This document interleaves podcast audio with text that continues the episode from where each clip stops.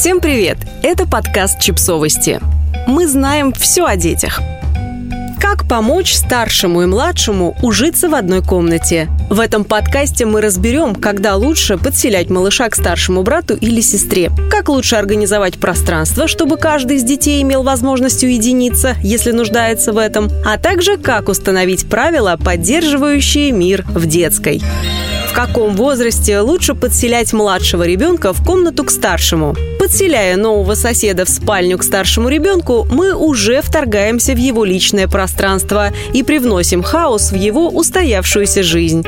Несмотря на нашу потребность, нам нужно не забывать и об интересах старшего, а значит постараться минимизировать его дискомфорт. По этой причине психологи советуют не спешить с организацией общей детской до тех пор, пока младший ребенок не начнет спать спокойно всю ночь. Если малыш все еще просыпается несколько раз за ночь и зовет родителей, он неминуемо будет будить старшего, что скажется на качестве сна последнего и его настроении. В ситуации, если у детей слишком большая разница в возрасте, то есть старший ребенок уже подросток, а младший еще совсем малыш, следует учитывать особенности характера и предрасположенность к соседству у старшего ребенка. Возможно, для подростка 13-14 лет соседство с Тодлером и уж тем более младенцем будет мучительным и просто невыносимым. Но, возможно, и иная ситуация, когда подросток будет счастлив взять к себе в комнату сиблинга, о котором можно заботиться. В любом случае, задача родителей – понимать потребности старшего ребенка и учитывать их, принимая решения о совместном проживании с младшим.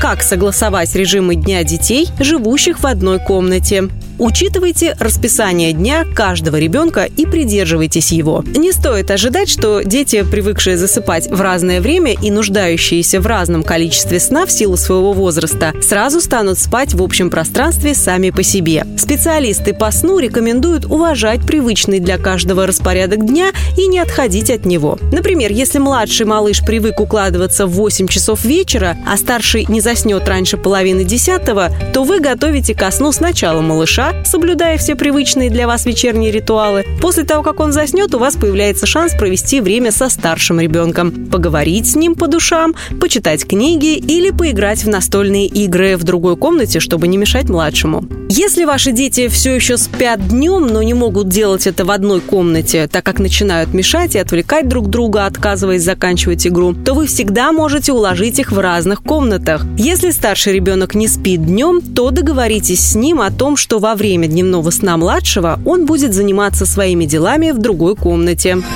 Будьте готовы сделать несколько шагов назад. Бывает, что переселение малыша проходит не так легко, как хотелось бы. Наша задача как родителей быть терпеливыми и не давить на детей. Они привыкают к новым условиям жизни, и им требуется время. Если дети жалуются друг на друга, то не спешите с выводами. Уделяйте внимание каждой стороне, пытайтесь вникнуть в суть конфликта и справедливо разрешить его. Если ситуация накаляется, и вы видите, что дети сильно ругаются и даже дерутся, то позвольте им немного отдохнуть друг от друга, вернув малыша малыша в свою спальню. Но при этом обязательно разговаривайте со старшим. Объясните ему, что рано или поздно ему придется жить с братом или сестрой. Но вы понимаете, что это непросто. Потому даете ему время успокоиться и настроиться на жизнь с соседом. Будьте терпеливы к детским протестам. Не подгоняйте их и себя. Не расстраивайтесь, если иногда приходится пойти на попятный.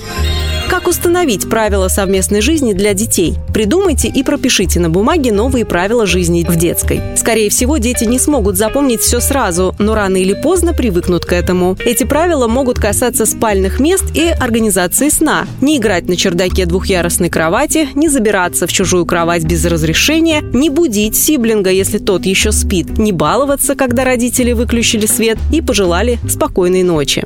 В установленных правилах учитывайте потребности детей в неприкосновенности личных вещей. Нельзя трогать чужие игрушки без спроса и тем более портить их, а также рыться в чужих вещах. При возникновении конфликтов всегда твердо напоминайте детям о ваших правилах и разрешайте споры в соответствии с ними. Помните, что все правила должны работать для обоих детей. Не делайте никаких исключений, чтобы не порождать соперничество между братом и сестрой. Так им будет проще принять новые условия жизни. Подписывайтесь на подкаст, ставьте лайки и оставляйте комментарии. Ссылки на источники в описании к подкасту. До встречи!